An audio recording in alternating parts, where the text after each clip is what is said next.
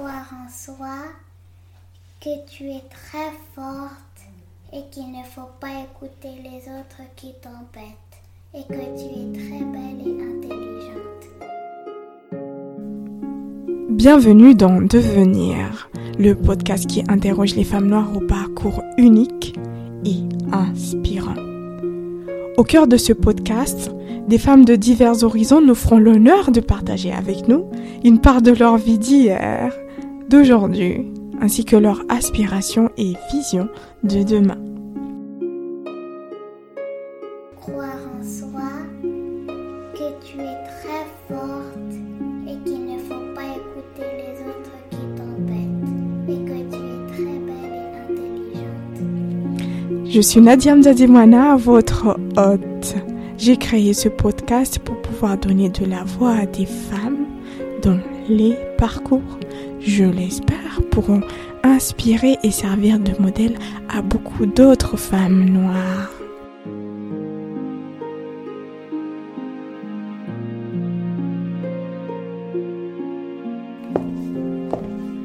Pour ce quatrième épisode, j'ai le plaisir d'accueillir Cynthia.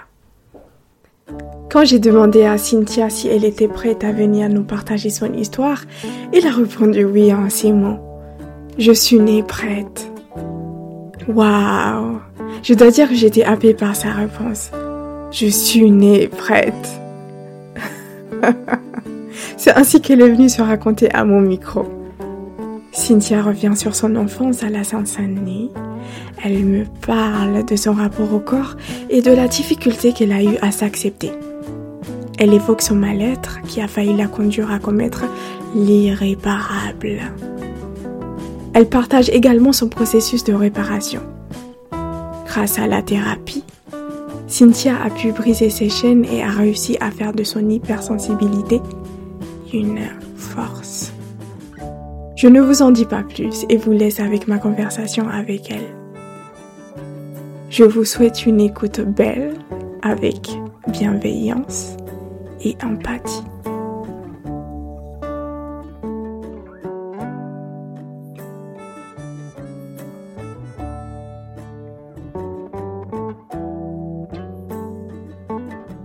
Bonjour Cynthia. Bonjour Nadia. Merci de d'avoir accepté de venir témoigner de ton histoire au micro de Devenir. Je suis très très ravie de t'accueillir sur le podcast. Euh, pour commencer, et pour les personnes qui n'ont pas encore la chance de te connaître, est-ce que tu peux te présenter, s'il te plaît? Avec plaisir. Donc moi, je suis Cynthia Mapenzi. Donc Mapenzi, c'est mon nom de, de coach. J'ai 33 ans, je n'ai pas d'enfant encore. Euh, je suis d'origine martiniquaise, donc mes parents sont martiniquais, et j'ai grandi en Seine-Saint-Denis, voilà, dans des quartiers euh, dits défavorisés. Et c'était comment de grandir à la Seine-Saint-Denis? Alors, euh, disons que pour moi, en tout cas, ce que j'ai choisi de- d'en retirer, c'est vraiment le meilleur. C'est de me dire que c'est un endroit qui m'a qui m'a appris euh, énormément de choses, beaucoup de valeurs, le partage, l'entraide, la solidarité. Moi, j'ai grandi dans ce type de quartier où, en tout cas, euh, il y avait une vraie mixité sociale, des personnes d'origine différentes, et c'est ce qui m'a permis de grandir, en fait. C'est vraiment ce qui m'a permis d'être la personne que je suis aujourd'hui, contrairement à ce qu'on voit dans les médias. Donc moi, c'est voilà, c'est un, c'est des quartiers que j'ai beaucoup euh, beaucoup aimé. Et comment justement tu expliques le décalage qu'il y a entre ce qu'on nous montre à la télé et ce que vivent les, les habitants de ces départements-là? Je pense que c'est des réalités qu'on ne veut pas montrer, alors que en effet, on est euh, on est bourré de talent. Euh, c'est vrai qu'on parle souvent de d'enfants euh, d'enfants d'immigrés, euh, de seconde génération, etc. Mais c'est vraiment, pour moi, c'est des viviers de, de talent, de potentiel. Il y a énormément de choses qui se passent dans les quartiers, de belles choses qui se construisent. Et, et voilà, moi, je suis originaire de, de ces quartiers. J'en suis fière, en fait. C'est quelque chose que je porte. Et euh, pour comprendre déjà euh, qui nous sommes aujourd'hui, il faut re- remonter un peu au passé. Et donc j'ai- j'aimerais te demander, c'était comment? T'étais comment à, à 10 ans, à, à 12 ans? C'était c'était qui la petite Alors. Cynthia? quel enfant j'étais? Euh, disons que euh, j'ai été euh, assez réservée à une période de ma vie, assez réservée, assez timide. Je pense, euh, oui, comme tu dis, aux alentours de 10 ans, euh, 10-12 ans, j'ai commencé à être assez réservée, à me renfermer beaucoup plus, alors que j'avais une enfance très joyeuse. Euh, j'ai grandi dans une famille, voilà, vraiment soudée. Et au fur et à mesure, voilà, une adolescence de plus en plus difficile à vivre avec un rapport au corps assez difficile. Donc voilà, disons que c'est ce type d'enfant que, que j'ai été, assez mmh. réservé. Et, et, toi, tu as, tu as grandi dans quel type de, de famille euh? Ouais, alors j'ai eu la chance d'avoir, euh, on va dire, un, un, couple parental assez équilibré. C'est vrai que mon père a la figure euh, du, une figure assez autoritaire, mais très protecteur. Mmh. Euh, et une maman assez permissive parce que justement elle-même elle avait vécu des choses difficiles mm. et du coup elle voulait pas reproduire. Donc elle avait pris déjà la décision de, de nous laisser beaucoup plus de liberté. De liberté. C'est de ça, liberté. C'est ça. Mm. Et mon père qui jouait un peu le, le méchant flic. Le méchant. c'est ça. D'accord. Je sais que tu es l'aîné euh, du coup de la fratrie. Tu as deux, deux frères. Deux petits frères. Deux oui. petits frères. Et c'était comment? C'est quoi d'être l'aîné? Euh, Je pense qu'il y a des privilèges. Alors, euh, des privilèges, je sais pas, mais des responsabilités, ça c'est certain. Euh, parce qu'on sent qu'on doit ouvrir la voie, on sent qu'on doit euh, être un modèle, un exemple, surtout quand nos parents ils ont grandi mm. euh, ailleurs, qui sont arrivés en France avec des objectifs, une vision. Donc ils veulent vraiment qu'on réussisse, qu'on se fasse discret, qu'on respecte les règles. Euh, donc je pense que aussi cette éducation là, mm. elle a joué dans mon comportement, c'est-à-dire que j'étais pas quelqu'un d'extraverti parce que justement on m'avait appris à rester rester à ma place. À ta place. Tu devais être parfaite un petit peu. J'ai, en tout cas, c'est le sentiment que j'ai eu, c'est que on m'a demandé d'être rapidement excellente en fait dans ce que je faisais, d'être douée à l'école, euh, dans mon comportement, d'avoir un comportement irréprochable, parce que justement j'étais l'aînée de cette fratrie et qu'il fallait que je montre un, un, un, exemple. un, exemple à mes petits frères qui eux grandissaient, qu'allaient grandir dans ces quartiers et à qui on voulait éviter le pire. Donc mmh. c'était vraiment ça. Mmh. D'accord. Comme tu sais, dans le podcast, on raconte euh, des, les, les, histoires, les parcours de femmes. Donc, au bout de ton histoire, tu veux nous partager aujourd'hui, s'il te plaît. Oui, quelle histoire Alors, je dirais que ce que j'aimerais partager, c'est simplement tout ce qui m'a amené à être celle que je suis aujourd'hui, euh, une femme beaucoup plus accomplie, une femme bien dans ma peau, qui s'aime davantage, qui peut, voilà, qui peut, qui peut oser dire qu'elle qu'elle s'aime, parce que ça n'a pas toujours été le cas. Euh, disons que j'ai grandi avec, on va dire, le prisme à la fois de la, de la femme et euh, celui de ma culture. Donc vraiment, je regardais le monde à travers ces deux prismes-là, la féminité, la culture. Dans des familles noires, les petites filles euh, sont obligées de grandir plus vite par rapport aux autres petites filles. Et euh, c'est vrai qu'on a un poids euh, par rapport à cela. Est-ce que toi, tu as ressenti ce poids en grandissant? Alors, moi, je dirais, dans un premier temps, c'est l'absence de grand frère qui m'a obligée, du coup, à être beaucoup plus forte euh, pour pouvoir justement me montrer, on va dire, à la hauteur des responsabilités qui, voilà, qui étaient les miennes en tant que qu'aînée d'une fratrie. Euh, mais c'est vrai que en grandissant, euh, du coup, ça, c'est ce qui a mis ma féminité de côté. C'est-à-dire que quand on grandit dans un quartier, ben, on veut se montrer fort, on cache un peu, euh, on cache un peu ses formes. Quand on grandit, on n'est pas forcément à l'aise avec son corps. Donc du coup, voilà, c'était avant tout être l'aîné, être responsable, réussir avant de chercher à être femme, comprendre qui j'étais, comprendre ma culture. Ça, c'est venu quelques années plus tard. Et ça a été un questionnement. du coup, à, à t'accepter tel que t'es aujourd'hui euh, Par quoi tu es justement? Alors, ça n'a pas été évident tout de suite parce que je vais, je vais très honnêtement dire que je j'ai un gros manque de confiance en moi. J'ai eu un rapport au corps qui était très difficile, euh, à tel point qu'à un moment donné, je, je, me dégoûtais. En fait, j'avais du mal avec mon corps, j'avais du mal avec ma personne, j'étais très mal à l'aise dans, dans, dans ma peau, mal à l'aise dans mes relations avec les autres, donc j'étais assez réservée. Euh, et j'ai traversé différentes épreuves dans ma vie qui ont amené à un moment donné où je, euh, on peut dire oui, j'étais dans des états dépressifs. Euh, je l'ai compris que par la suite, quand j'ai rencontré des, médecins qui ont pu poser, on va dire, des mots sur sur les mots que je ressentais, à tel point qu'à un moment donné, je suis arrivée à un stade où je ne voulais plus vivre. J'étais arrivée à un état où je ne voulais plus vivre et ne pas faire porter le, le fardeau à mes proches. Donc du coup, j'ai porté ça sur moi, tous les non-dits, j'ai porté ça sur moi. Et euh, j'en suis arrivée à un état où en 2009, j'ai fait une tentative de suicide. Mmh. Mais ça a été pour moi, on va dire, un appel au secours, un appel à l'aide, parce que je n'arrivais pas à dire en fait ce que je, ce que j'avais à l'intérieur de moi, la douleur qui m'habitait, le fait que je voulais que cette douleur elle cesse en fait.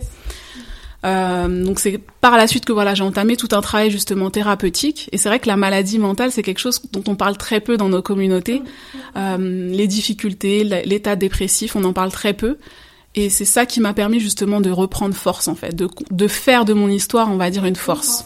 Exactement. Euh, grandi dans une famille aimante, mm -hmm. euh, chacun avait son rôle, etc. Qu'est-ce qui a fait que euh, tu es passé d'un point A à un point de bascule qui est le B? Je pense que euh, il y a quelque chose qui a, sur lequel j'ai pu mettre des mots par la suite, c'est mon hypersensibilité. Euh, il y a cet aspect en moi j'ai réussi à en faire une force par la suite, mais c'est vrai que j'avais tendance à absorber les émotions de mes proches, les difficultés de mes proches, et à en prendre le fardeau en fait, et à en porter le fardeau. Et c'est vrai que, comme je disais, dans, dans nos communautés, je j'en ferai pas une généralité, mais souvent, euh, on traverse des choses en, tant qu'enfant qu'on ne partage pas à notre entourage, qu'on ne dit pas. Il y a des non-dits, parfois il y a des secrets de famille, parfois il y a des, des événements familiaux qui sont tragiques, qu'on continue de porter comme ça, sans pour autant en parler, sans, sans mettre de mots dessus. Et en fait, c'est comme si, en effet, j'avais j'avais porté ça trop longtemps jusqu'à un, un, point de non-retour en fait, un point où je me disais voilà la vie ne vaut pas la peine d'être vécue.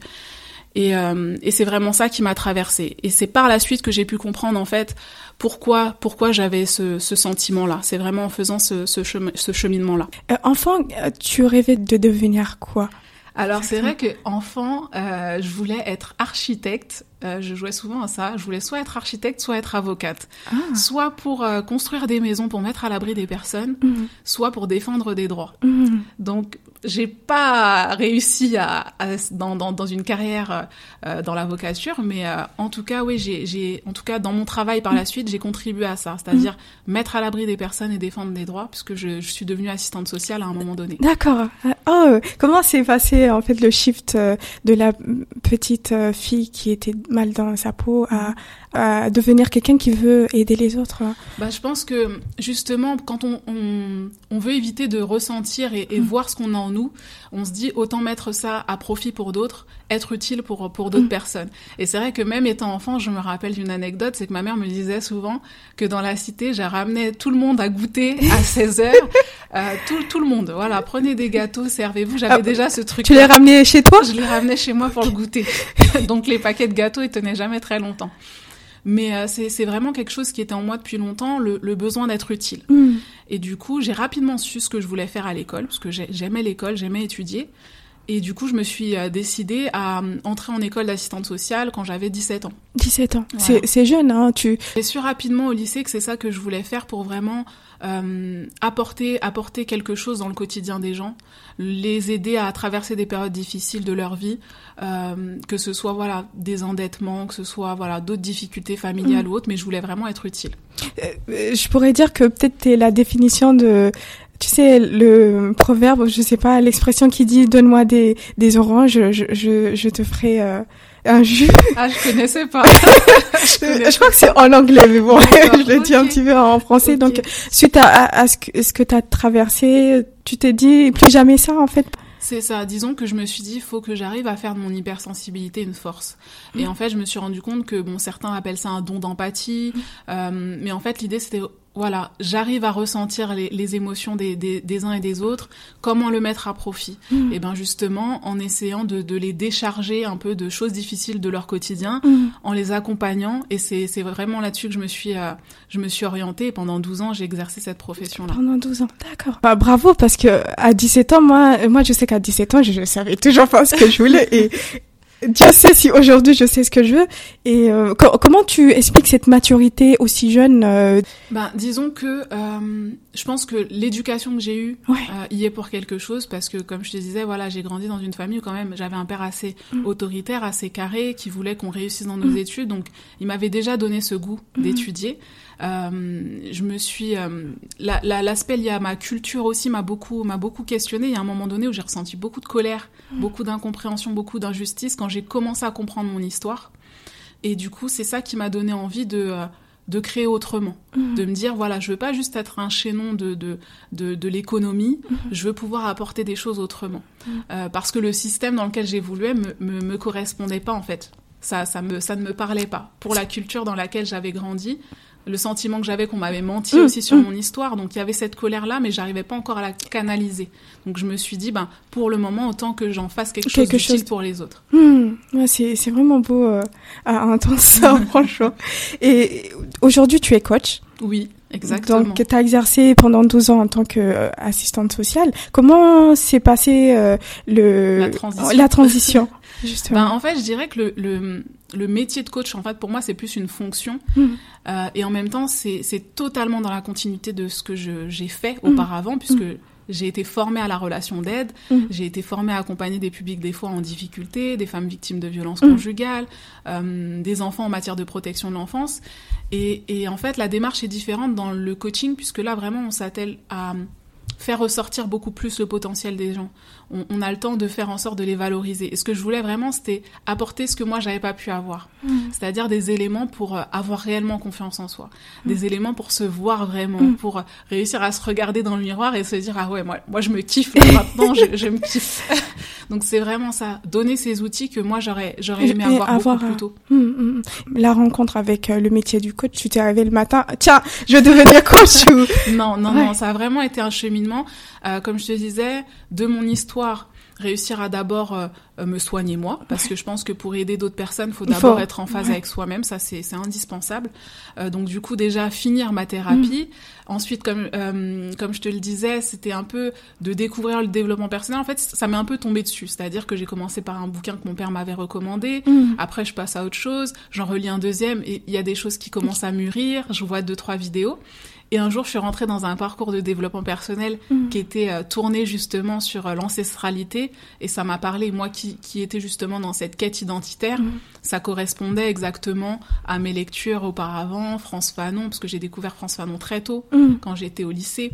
Ah, au lycée? Ouais. C'est pas des lectures qui sont recommandées, euh, en, disons en France, c'est parce qu'on lit On en premier. Euh, On est d'accord. Comment ça s'est fait euh, pour toi? Euh, bah c'est c'est vraiment ce moment de révolte hein, euh, au lycée où justement quand j'ai commencé à apprendre euh, mon histoire, je me suis rendu compte mais mince, les auteurs qu'on me demande de lire mm. ont plutôt des, des, des penchants parfois un peu racistes. Mm. Comme disait Youssoufa, j'en veux des fois aux professeurs qui m'ont qui m'ont fait lire des auteurs qui me traitaient de nègre. Mm.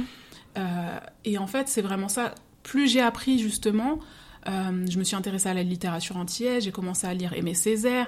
Euh, mais c'est vrai que Peau noire, masque blanc de France Fanon, ça a été déterminant parce que j'ai commencé à comprendre vraiment notre état d'esprit, euh, comment on se comportait dans la société occidentale. Donc c'est ça qui m'a permis justement de revenir sur la colère que j'avais. Mm. Plus j'apprenais et moins j'avais de colère.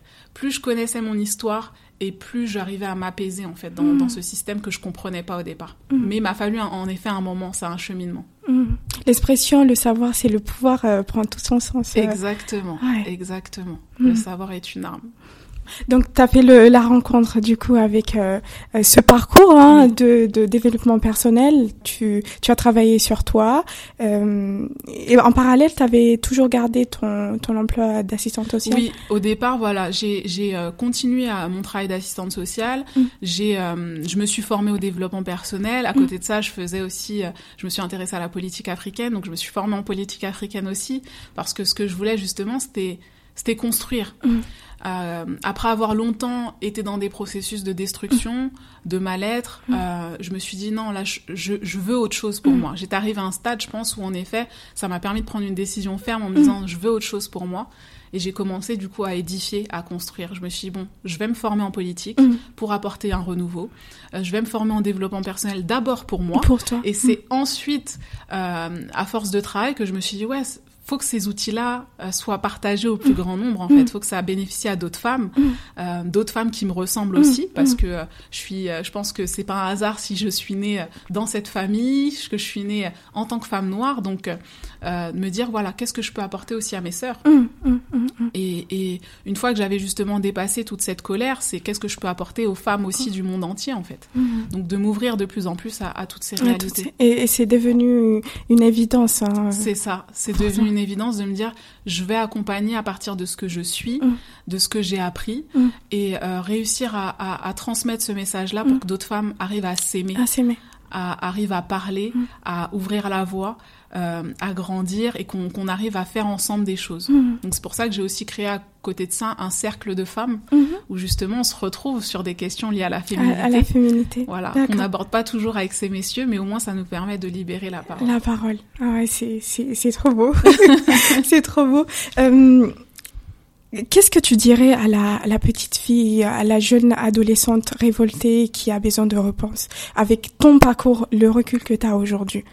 Avec le recul que j'ai aujourd'hui, il euh, y a plusieurs choses que je dirais. C'est que déjà, ça va aller. je lui dirais, ça va aller, vraiment. Euh, tu vas faire de grandes choses et que elle est au début du chemin. même si quand, euh, quand on y est, on, a l'impression que le tunnel est, très sombre, qu'on n'a pas forcément les réponses. Et c'est pour ça que euh, je lui dirais de, de, comment dire, de ne pas se juger, mmh. d'être vraiment bienveillante avec elle, parce que bien souvent on dit que les personnes qui, euh, qui intentent à leur vie sont, sont, faibles, etc. On parle très peu de la maladie mentale dans nos, dans nos communautés. on parle très peu des états dépressifs ou autres, mais en fait, je dirais que voilà, il n'y a pas à juger. Il n'y a mm. pas à juger. Euh, parce qu'on ne sait pas en fait à quel degré la, douleur est, est, présente. présent. Et c'est mm. pour ça que dans les hôpitaux, chacun a son échelle de, souffrance. On peut avoir la même blessure. Moi, je peux la ressentir à 10 et quelqu'un peut la ressentir à 2. Mm. Donc, euh, donc vraiment d'être euh, d'être au clair avec ça et, et, de se pardonner, tout simplement. Parce que le pardon, je pense que c'est indispensable quand on veut, quand on veut C'est vraiment la clé, hein, en effet. Aujourd'hui, tu, tu as créé un cercle euh, pour parler de sujets qui concernent les femmes. Comment ça se passe dans ces cercles-là? En fait, l'idée nous est venue vraiment très très simplement, c'est que euh, on voulait déjà réunir des femmes sur des questions qui nous concernent mm. au quotidien, euh, pas nécessairement dans quelque chose de, de, de, revendicatif, mais vraiment plus dans la libération de la parole, le bien-être, comment se réapproprier son féminin sacré, comment se réapproprier cette part de divin qu'on a en nous, comment mm. réussir à se valoriser les unes mm. les autres et sortir des rivalités et en mm. créant ce, ce, type de cercle, là, en plus c'est assez récent, on a commencé ça il y a, il y a peu de temps, mm. euh, ça a permis, en fait, ça a vraiment déclenché euh, une énergie euh, que je ne soupçonnais pas. Mm. C'est-à-dire que vraiment, quand on crée un, un, un cercle de femmes, ça permet vraiment de, de, grandir ensemble. Il y a de belles choses qui en ressortent. Et, et pour moi, là, une femme, c'est pilier dans une famille. C'est vraiment merveilleux. Donc, une femme qui va bien, c'est une meilleure compagne, c'est une, une, mère plus attentive, plus mm. aimante. Donc, c'est vraiment ça les cercles permettent justement aux femmes de venir déposer ce qu'elles ont à déposer pendant un instant mm. et ensuite de repartir au combat. Quoi.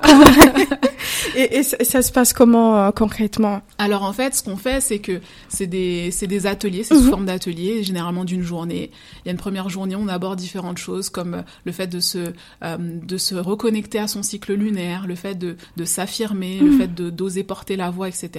Mhm. Ensuite, on a une deuxième étape où on va plus être sur la gestion des émotions, mais à travers la danse, par exemple. Voilà, ce type de choses. Euh, on parle aussi de sexualité sacrée, ah. voilà. On parle de, de, séduction, de comment retrouver sa sensualité aussi. Mm. Euh, ça, c'est des éléments importants parce que moi, c'est des choses que j'avais mis de côté en grandissant dans des quartiers. Mm. Euh, ma féminité, je l'ai découvert bien plus tard, après mes 20 ans.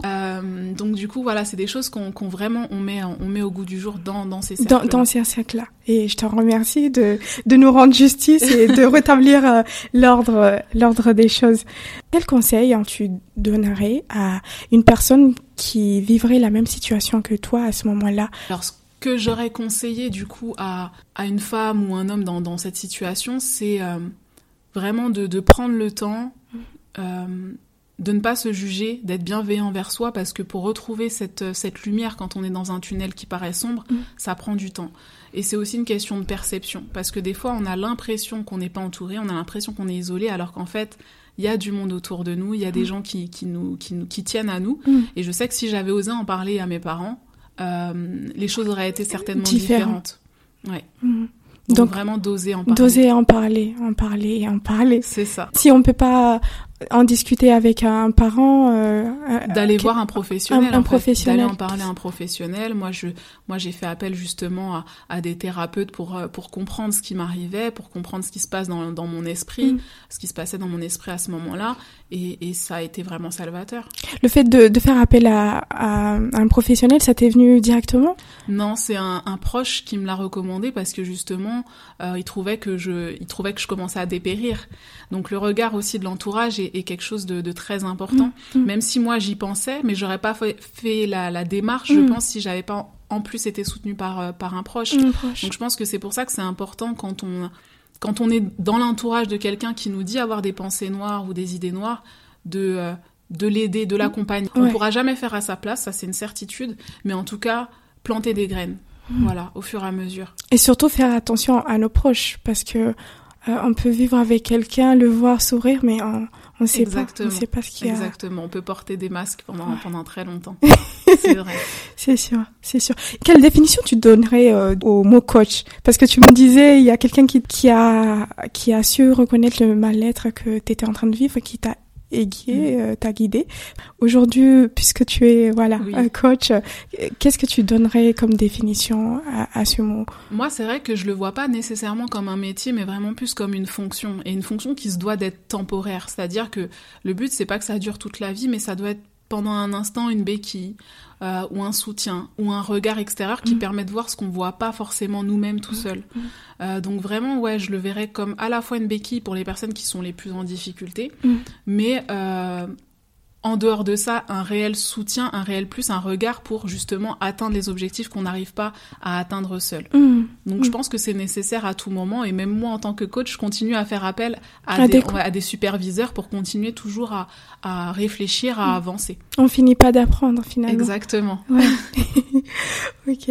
Et, si jamais euh, quelqu'un n'a pas forcément en fait cet entourage bienveillant de, de faire appel à, à un thérapeute ou d'en parler directement aux parents, aux proches, quel conseil tu donnerais? Je pense que euh, chacun doit pouvoir trouver euh, ce qui lui convient. Et, c'est vrai que euh, peu importe ce qu'on va vous conseiller, en fait, il y a, toujours... on sait ce qui est bon pour nous, en fait. Mm. On sait ce qui est bon pour nous. Et moi, j'ai compris que ça passait justement par le fait de mieux me connaître. Mm. J'avais besoin de comprendre qu'est-ce qui m'arrivait. Donc, en fait, chacun va savoir qu'est-ce qu'il lui faut. Euh, mais c'est vrai que le, déclenchement d'avoir envie de se sauver, mm. ça, il est propre, il est propre à chacun. Donc moi, je, conseille d'oser en parler parce que c'est par ce biais-là que, que j'ai pu euh, grandir et, m'en sortir. Euh, mais pour d'autres d'autres personnes, ça va être autre chose. Peut-être qu'il y en a qui sont plus créatifs et qui mm. vont avoir envie de reprendre peut-être une activité créative et que c'est par ce biais-là qu'ils vont exprimer justement leurs mm. émotions, exprimer leurs sentiments. Euh, d'autres, ça va être simplement de peut-être, je sais pas, de reprendre un, sport. Euh, ça peut passer par mm. tout un tas de, processus. Euh, mais c'est vrai que de faire appel à un professionnel, c'est toujours aidant. Mm. Un professionnel qui est tenu au secret, qui est là pour, euh, pour justement nous aider à, cheminer, mm. qui est bienveillant. Mm. Euh, donc vraiment, je pense que c'est ce serait c'est l'idéal. Et qu'est-ce que tu dirais aux personnes qui disent que euh, les, les psy c'est pas pour les noirs, c'est pour les blancs? C'est intéressant ce, ce, type de ce, ce, type de réflexion. C'est que je pense que à un moment donné, il faut se rappeler qu'avant de au-delà d'être noir, on est avant tout des êtres humains. Mm. Voilà. Euh, on est des êtres humains avec des pensées, des sentiments, des états, euh, des histoires de vie. Euh, on fait partie d'une génération en plus, voilà, où nos parents souvent ont fait, ont fait un périple pour venir dans un pays qu'ils ne connaissaient pas forcément. Mm. et pourtant, je suis martiniquaise, mais c'est les mêmes processus qu'on retrouve en termes d'immigration. Donc, il y a, des choses qui n'ont pas été digérées dans les familles, il y a des fratries qui ont été séparées pendant longtemps, euh, il y a de la pauvreté, enfin voilà. Mm. Et, je pense qu'à un moment donné, il faut briser ces tabous, il faut oser en parler mm. pour pouvoir euh, apporter à la future génération d'autres mm. choses. D'autres choses. Donc quand on dit que c'est pour les fous, je pense qu'il faut se rappeler qu'avant tout, ceux qui ont voulu nier notre humanité ne jouent pas le même jeu. Rappelons-nous qu'on fait partie de cette humanité. Donc oui, bien sûr, on a le droit d'avoir des coups de mou, on a le droit d'être dans des états euh, compliqués, mm. mais l'idée c'est de ne pas y demeurer. Il faut vraiment réussir à, s'en sortir par tous les moyens. C'est ça. Pour finir, quel message aimerais-tu transmettre à ton toi adolescente? Ah ouais, moi je lui dirais, mais il faut que tu kiffes la vie. Il faut vraiment que, que tu kiffes la vie parce que il euh, y a de belles choses qui t'attendent en mm. fait. Euh, c'est comme si, euh, adolescente, j'avais des œillères, euh, arrivé à un stade où ton corps te dégoûte, où tu as mm. du mal à être en relation avec les autres. Et en grandissant, tout ce que j'ai pu créer justement pour, euh, pour sortir de tout ça, en fait, remplacer le, le côté où j'ai déconstruit mm par euh, le fait d'édifier, mm. euh, créer des cercles de femmes, mm. euh, accompagner des jeunes de quartier, parce que en tant que coach, j'accompagne des jeunes aussi dans les quartiers pour leur donner les outils que je n'ai pas eu avant. J'ai créé une association, donc Afrotantica, pour permettre justement à ce que la, la communauté afrodescendante puisse libérer sa parole. Mm-hmm. On accueille aussi des enfants pour justement assurer la transmission.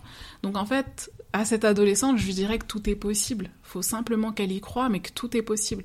Et que là, c'est vraiment le début de mon cheminement. Là, j'en suis au début, j'ai pas encore mis la cinquième. Qu'est-ce qu'on peut te souhaiter pour la suite? Le meilleur. Le meilleur. De toute façon, ce que je vise, c'est vraiment. Euh, je vise au moins, euh, au moins les étoiles, quoi. Hmm. Je vise au moins les étoiles. Je veux vraiment apporter euh, un maximum à ma communauté, un hmm. maximum aux femmes, un maximum à l'humanité. Mm. Euh, c'est pas pour rien que je me suis formée en politique, c'est mm. vraiment dans cette idée-là, en fait, de vraiment apporter du renouveau, du Mm. changement. Plutôt que de me plaindre que ouais telle chose ne fonctionne pas, oui il y a pas Mm. ceci, il y a pas cela, ou entendre dire que les noirs sont pas solidaires, sont pas ceci, sont pas cela. Ben non, toi qu'est-ce que tu fais en fait? Qu'est-ce que tu fais pour contredire euh, ce qu'on Mm. entend habituellement En tout cas moi je fais ma part, je fais en sorte de la faire de manière excellente. je fais ce que je peux avec les moyens Ouais. dont je dispose. Mm. Donc vraiment je me souhaite, euh, bah, je me souhaite de réussir et, et de permettre à d'autres personnes d'en faire autant. Je, je, je le souhaite aussi. Euh, où est-ce qu'on peut te retrouver si on veut intégrer le cercle, ce cercle de femmes ou euh, adhérer à ton, à ton association Alors, on peut me retrouver sur, euh, sur Instagram, donc à Cynthia Mapenzi. On peut me retrouver aussi sur ma page, euh, ma page Facebook, donc Mapenzi Coaching. Euh, on a un groupe pour euh, l'association Afrotantica, donc qui s'appelle Afrotantica. euh, sur Facebook. Donc voilà, on peut me retrouver sur les réseaux sociaux, même si je n'y suis pas très active, Mm. parce que euh, je pense qu'on peut, euh, on peut faire de belles choses aussi sans pour autant passer toujours par les réseaux sociaux. Euh, mais on peut me retrouver en tout cas sur ces réseaux-là, Mm. Facebook et Instagram. Merci. Bah, je, je vais tout mettre euh, sur la barre euh, de description. Pardon. Quand je dis devenir, qu'est-ce que ça t'évoque? Devenir, très belle question. Ça m'évoque un, un cheminement. Ça m'évoque un cheminement et comme sur tout chemin euh, où il y a plusieurs voies, ça peut parfois être un peu, euh, ça peut être un peu parfois flou, ça peut, euh, ça peut zigzaguer, mais en fait, euh, il y a toujours le moyen d'aboutir à quelque chose. Donc en fait, devenir pour moi, ça, ça serait vraiment l'accomplissement. Euh, ouais, c'est la notion d'accomplissement que je vois et un très beau chemin. Même si parfois il est sinueux, il y a toujours, toujours, toujours à un moment donné une autoroute bien, bien fluide avec un, un très beau soleil qui nous attend. Ah, le soleil.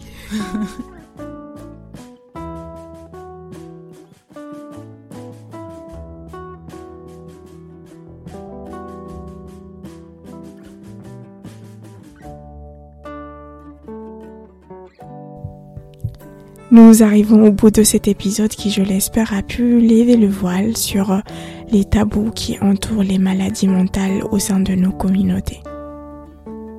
Mille merci à toi Cynthia pour ta confiance. Merci pour tout ce que tu es, tout ce que tu incarnes, ta force, ton courage. Ta vision me donne des ailes et m'appelle à me mettre en marche. J'espère que c'est aussi votre cas, chères auditrices et auditeurs. Retrouvez Cynthia sur son compte Instagram at Cynthia Mapendi, ses pages Facebook Mapendi Coaching ou Afrotantica pour suivre ses actualités. On se retrouve euh, dans deux semaines pour euh, découvrir d'autres récits de femmes euh, de pouvoir. D'ici là, portez-vous bien.